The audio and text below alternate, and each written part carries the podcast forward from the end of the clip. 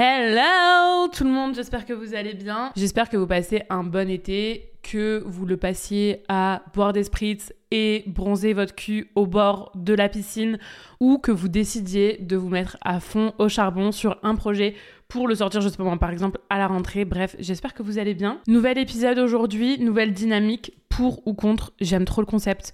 Euh, faut savoir que même dans ma vie perso entre guillemets avec mes potes, c'est un truc auquel on joue entre guillemets souvent pour ou contre, échelle de 1 à 10, sur côté ou sous côté. Bref, c'est vraiment un truc que je kiffe. Donc là l'idée c'était de faire la même chose mais bien sûr sur la thématique business et je vous ai demandé du coup de me soumettre des pour ou contre sur Instagram. Vous avez été super nombreuses à vous prendre au jeu et franchement ça me fait trop plaisir parce que chaque fois que je lance une box sur Instagram, je suis un peu en mode mais personne va me répondre alors qu'en vrai à chaque fois plein de gens me répondent mais j'ai toujours quand même cette petite appréhension. Et là vous avez été particulièrement chaude donc c'est hyper cool. C'est parti, on commence. Premier pour ou contre, les préventes. Alors je trouve le mécanisme hyper intéressant. C'est hyper avantageux. Pourquoi? Parce que vous n'avez pas à avancer de frais ou à vous lancer dans un gros projet sans être sûr que ça marche entre guillemets. Pour ceux qui connaissent pas le système de prévente, parce que c'est peut-être le cas, si j'ai pour idée de lancer une formation peu importe la thématique, mais que je suis pas sûre entre guillemets des résultats et de euh, est-ce que les gens vraiment vont me suivre sur cette formation. L'idée c'est de faire toute la stratégie de lancement, toute la stratégie de vente, euh, donc vraiment de communiquer à fond sur le programme sur la formation en question, mais sans l'avoir créé. Et une fois du coup que les places auront été vendu, là, de créer le programme et euh, de le livrer aux personnes qui auront souscrit.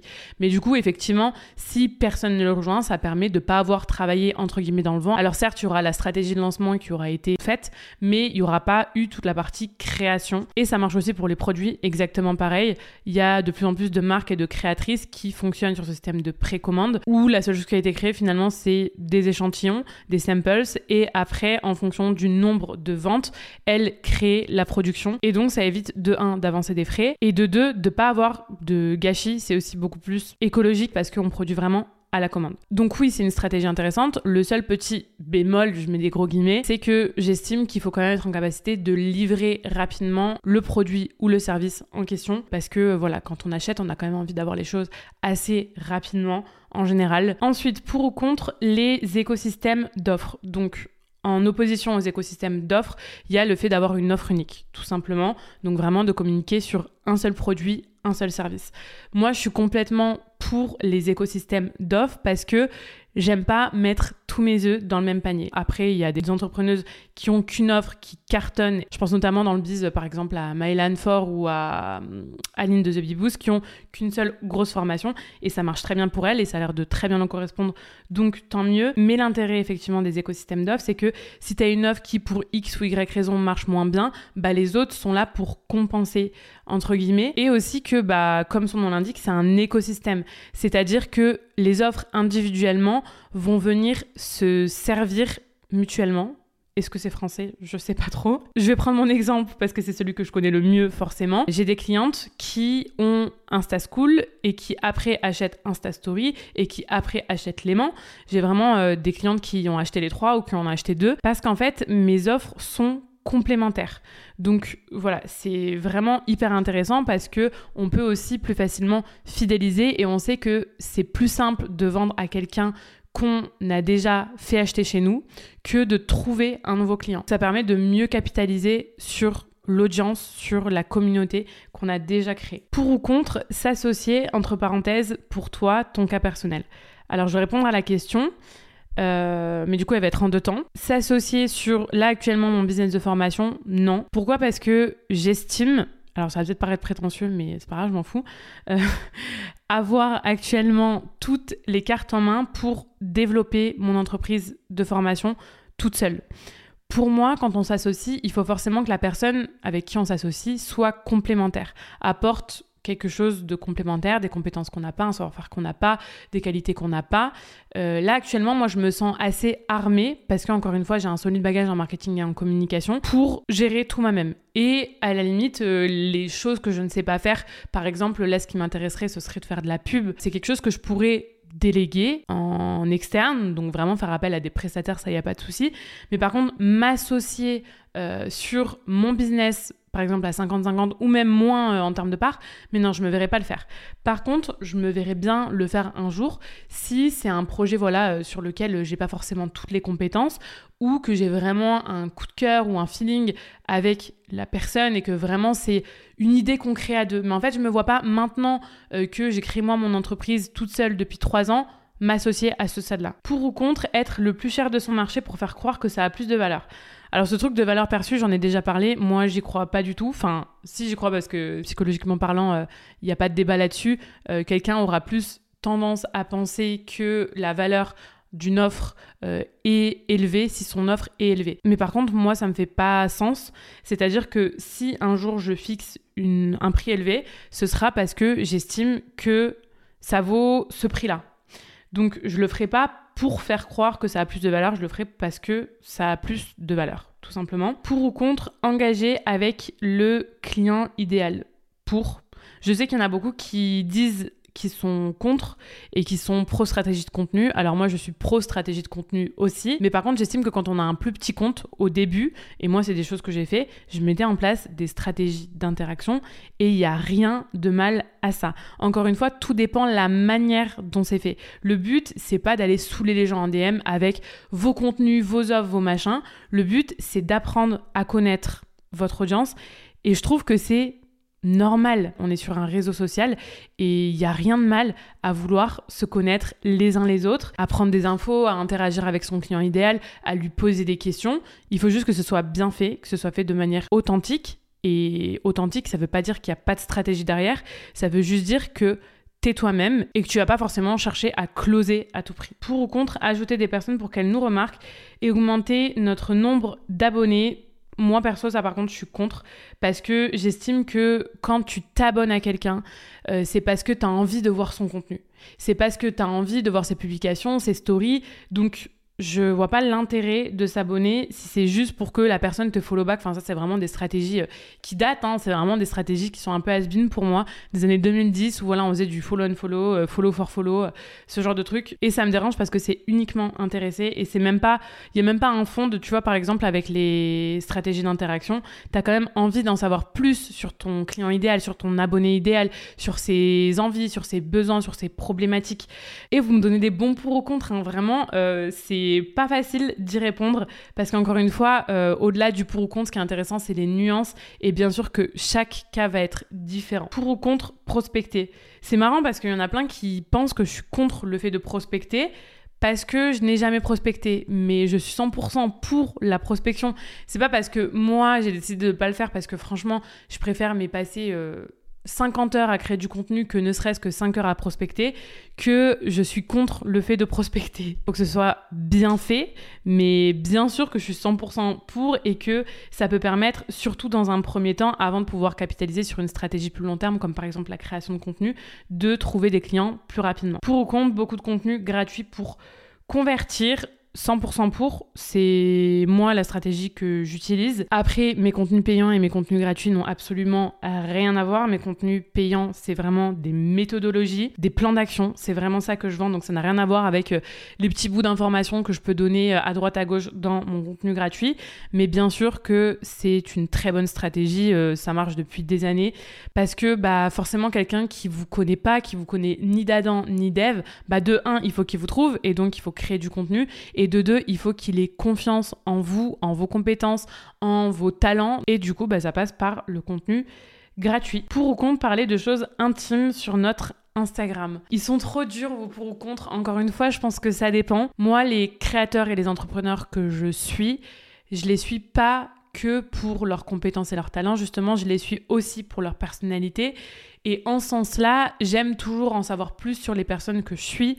Donc j'aime, voilà, quand euh, on me propose des contenus qui sont des fois un peu plus personnels, un peu plus intimes. Maintenant, je respecte aussi complètement, et j'en fais aussi partie sur certains sujets, les créateurs et les entrepreneurs qui n'ont pas envie de partager certains aspects de leur vie. Je pense qu'aussi, si euh, voilà, la question elle est plus tournée en mode pour ou contre euh, businessment parlant, c'est un équilibre à trouver. Moi, par exemple, si je ne partage quasi rien de mes voyages, c'est parce que j'ai envie que les gens achètent chez moi, pas pour mon style de vie, mais parce que j'ai des compétences. Donc, je vais tout faire pour que 80% de mon contenu, ce soit pas mon lifestyle, mais ce soit mes compétences et ma vie d'entrepreneuse, donc avec euh, voilà moi qui travaille, moi mon petit quotidien d'entrepreneuse, mais pas lié à mon style de vie.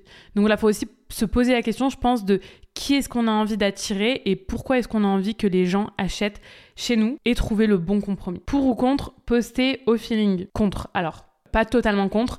Pour moi, on peut faire des partages spontanés très souvent, enfin vraiment en plus de la stratégie. Mais si on veut que ça marche, il faut quand même s'imposer une rigueur, un cadre, savoir pourquoi est-ce qu'on poste chaque poste. Je parle quand on a un business, hein, pas quand on a un compte perso.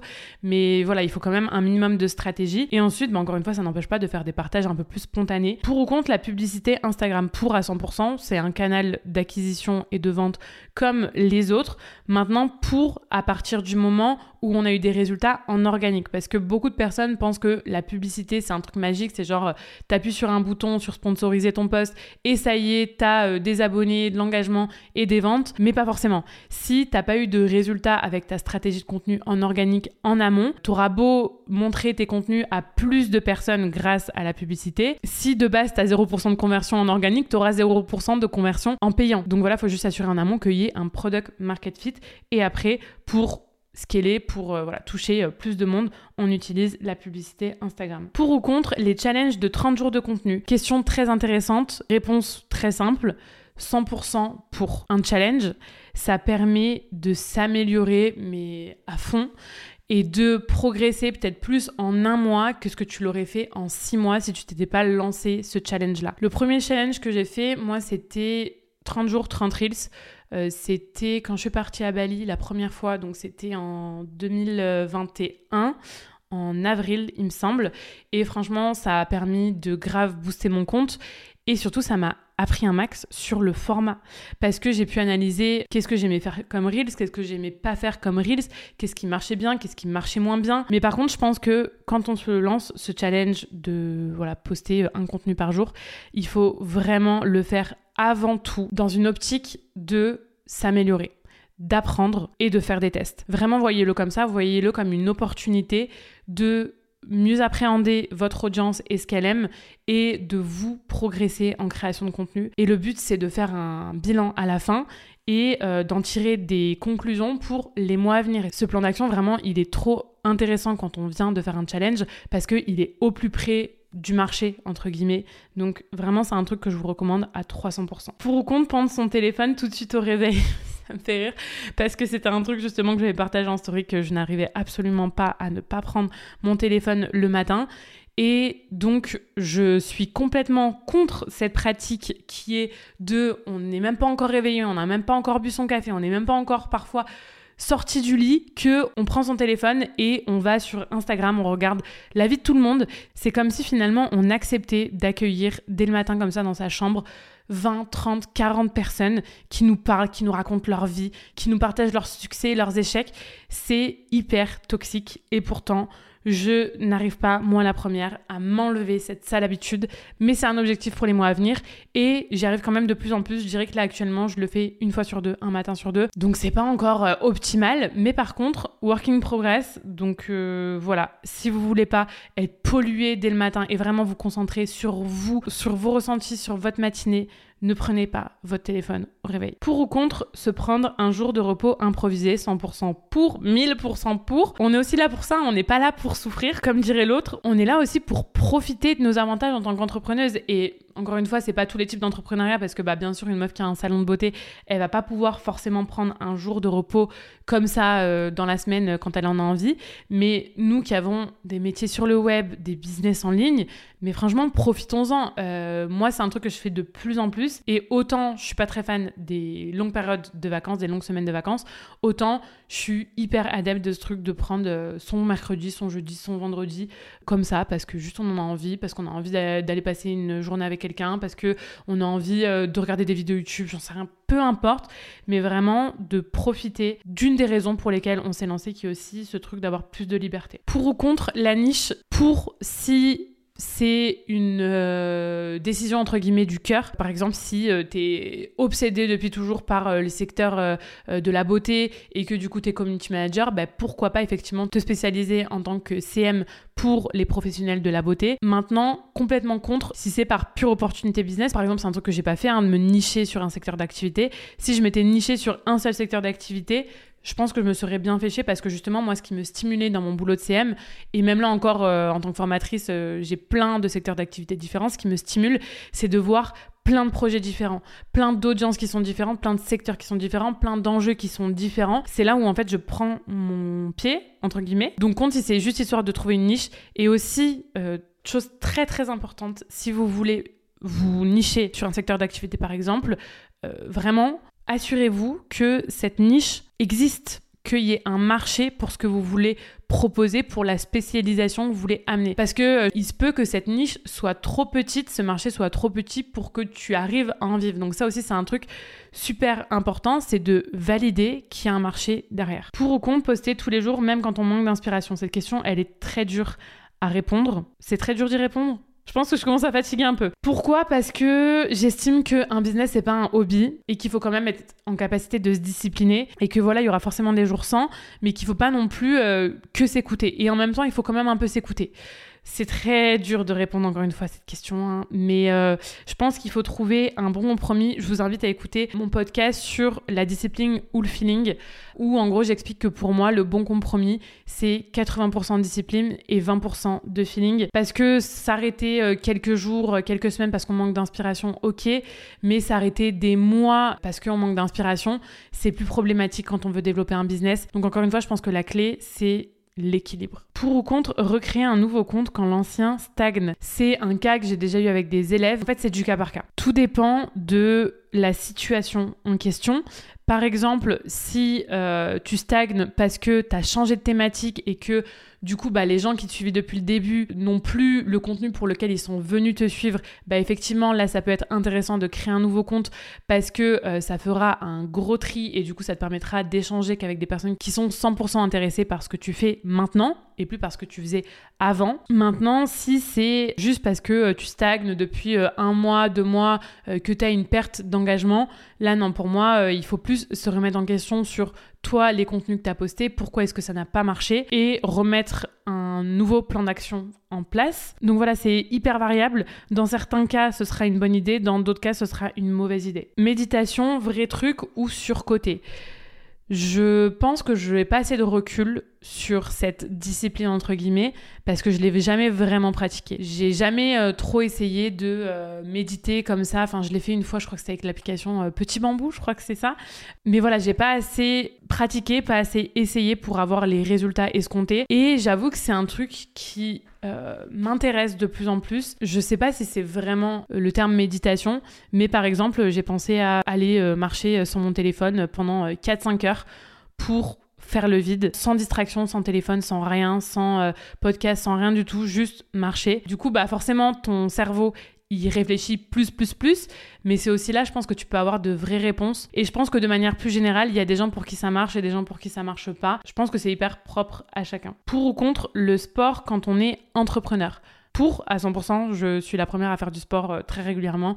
Je fais 4 à 5 séances par semaine et c'est pas du tout par obligation, c'est vraiment parce que j'en ressens le besoin et l'envie. Ça me fait tellement bien que ce soit physiquement ou mentalement. Je pense qu'effectivement, quand on est entrepreneur, l'inconvénient, je mets des gros guillemets, ou en tout cas la spécificité de ce statut, c'est que on a un cerveau qui a tendance à jamais se débrancher. Vraiment, on a des idées tout le temps, tout le temps, tout le temps. Donc je pense que c'est cool de trouver un truc qui nous fait du bien, un truc qui nous fait complètement déconnecter.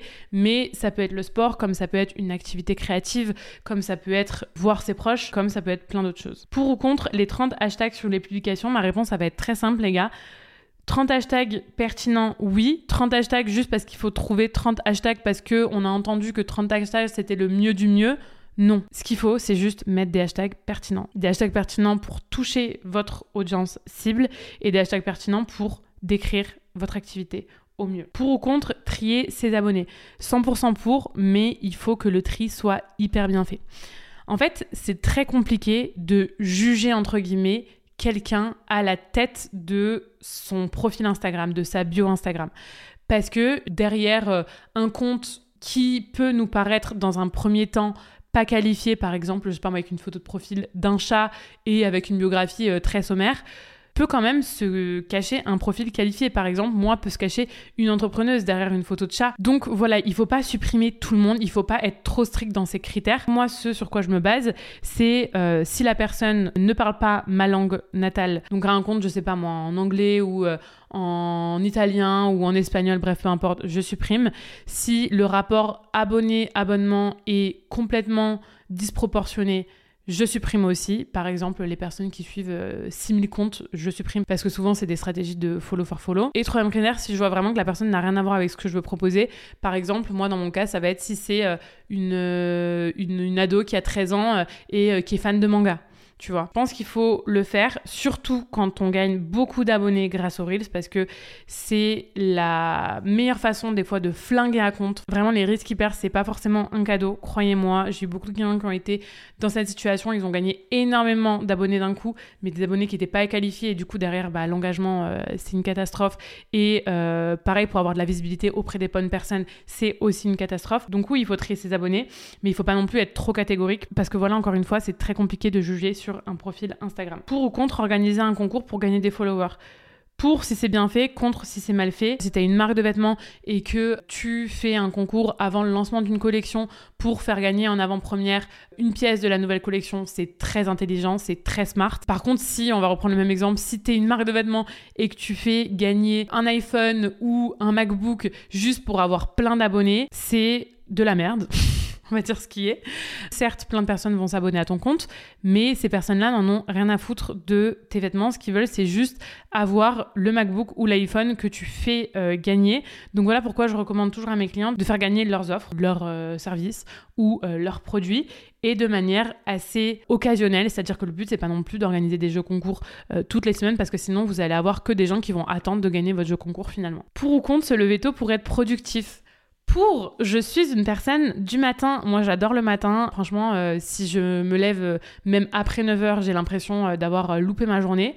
Donc, moi, par rapport à mon cycle et par rapport à comment je fonctionne, clairement, la matinée, c'est mon moment de la journée. Mais par contre, je sais qu'il y a d'autres entrepreneurs qui sont plus du soir, qui ont leur pic de productivité à 11h, à minuit, à 1h même pour certaines. Et bien, dans ce cas-là, je pense qu'il faut s'écouter et euh, accepter d'être productif le soir et pas forcément se lever tôt. Pour ou contre montrer sa best life sur les réseaux, quitte à ce que ce soit pas encore le cas.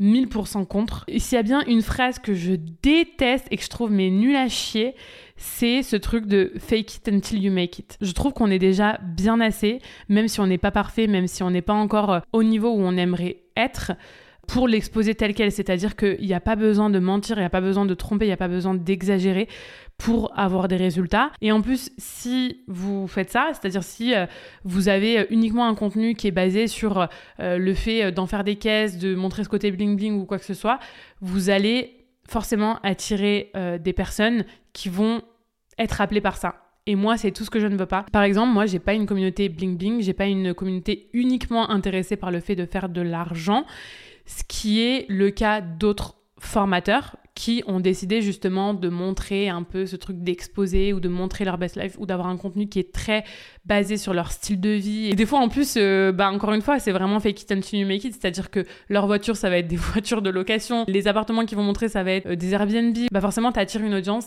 qui est comme toi. Faut juste euh, le savoir. Et du coup, bah clairement, non, je suis contre montrer sa best life si c'est pas encore le cas. pour ou contre tracher les gens en public Très bonne question. Je suis contre tracher les gens en public parce que j'estime que quand on est entrepreneur, on n'est pas candidat de télé-réalité. C'est-à-dire que moi aujourd'hui, même si j'ai euh, une histoire avec euh, une autre entrepreneuse, une autre créatrice, peu importe, je vais pas l'afficher en story. Vous me verrez jamais faire ça. Enfin, faut jamais dire jamais, on sait jamais. Parce que mon compte, euh, bah, c'est pas les Marseillais, quoi. J'ai pas envie qu'on me suive pour ça. Et j'estime que les gens sont pas là pour ça non plus. Et puis, de toute façon, je suis clairement pas une meuf à drama. Vraiment, je suis très, très loin de ça. Maintenant, je peux être pour d'une certaine manière si c'est à une vocation éducative. C'est-à-dire pas sur le moment où on a euh, des histoires, des problèmes, tout ce que tu veux, mais si euh, quand on a eu le temps euh, voilà, d'y réfléchir, quand vraiment c'est à froid et pas à chaud, quand vraiment on a du recul sur la situation, partager cette anecdote sans citer de nom, vraiment sans citer de nom, mais plus pour faire passer un message à notre communauté. Je sais pas, moi par exemple, si j'ai un problème de paiement avec une cliente, je n'irai jamais l'afficher en story ou mettre son nom ou quoi que ce soit. Par contre, il se peut qu'un jour, plus tard, je fasse un post pour partager moi du coup ce que j'ai fait contre ce problème de paiement et du coup transmettre à mon audience des clés pour que ça ne leur arrive pas ou en tout cas pour qu'elles sachent quoi faire si ça leur arrive. Donc euh, dans ce contexte-là, bien sûr que je suis pour, mais c'est pas tracher les gens en public, c'est juste raconter une expérience, une anecdote pour faire passer un message à son audience. Voilà, c'est tout pour cette première édition de Pour ou Contre. Ça a été long, j'ai plus de salive. J'espère que ça vous a plu. On peut encore une fois avoir des avis différents sur certains pour ou contre. N'hésitez pas à me partager les vôtres en DM sur Instagram. N'hésitez pas non plus à partager cet épisode en story sur Instagram et je vous dis à très vite pour un nouvel épisode de Pause Laté.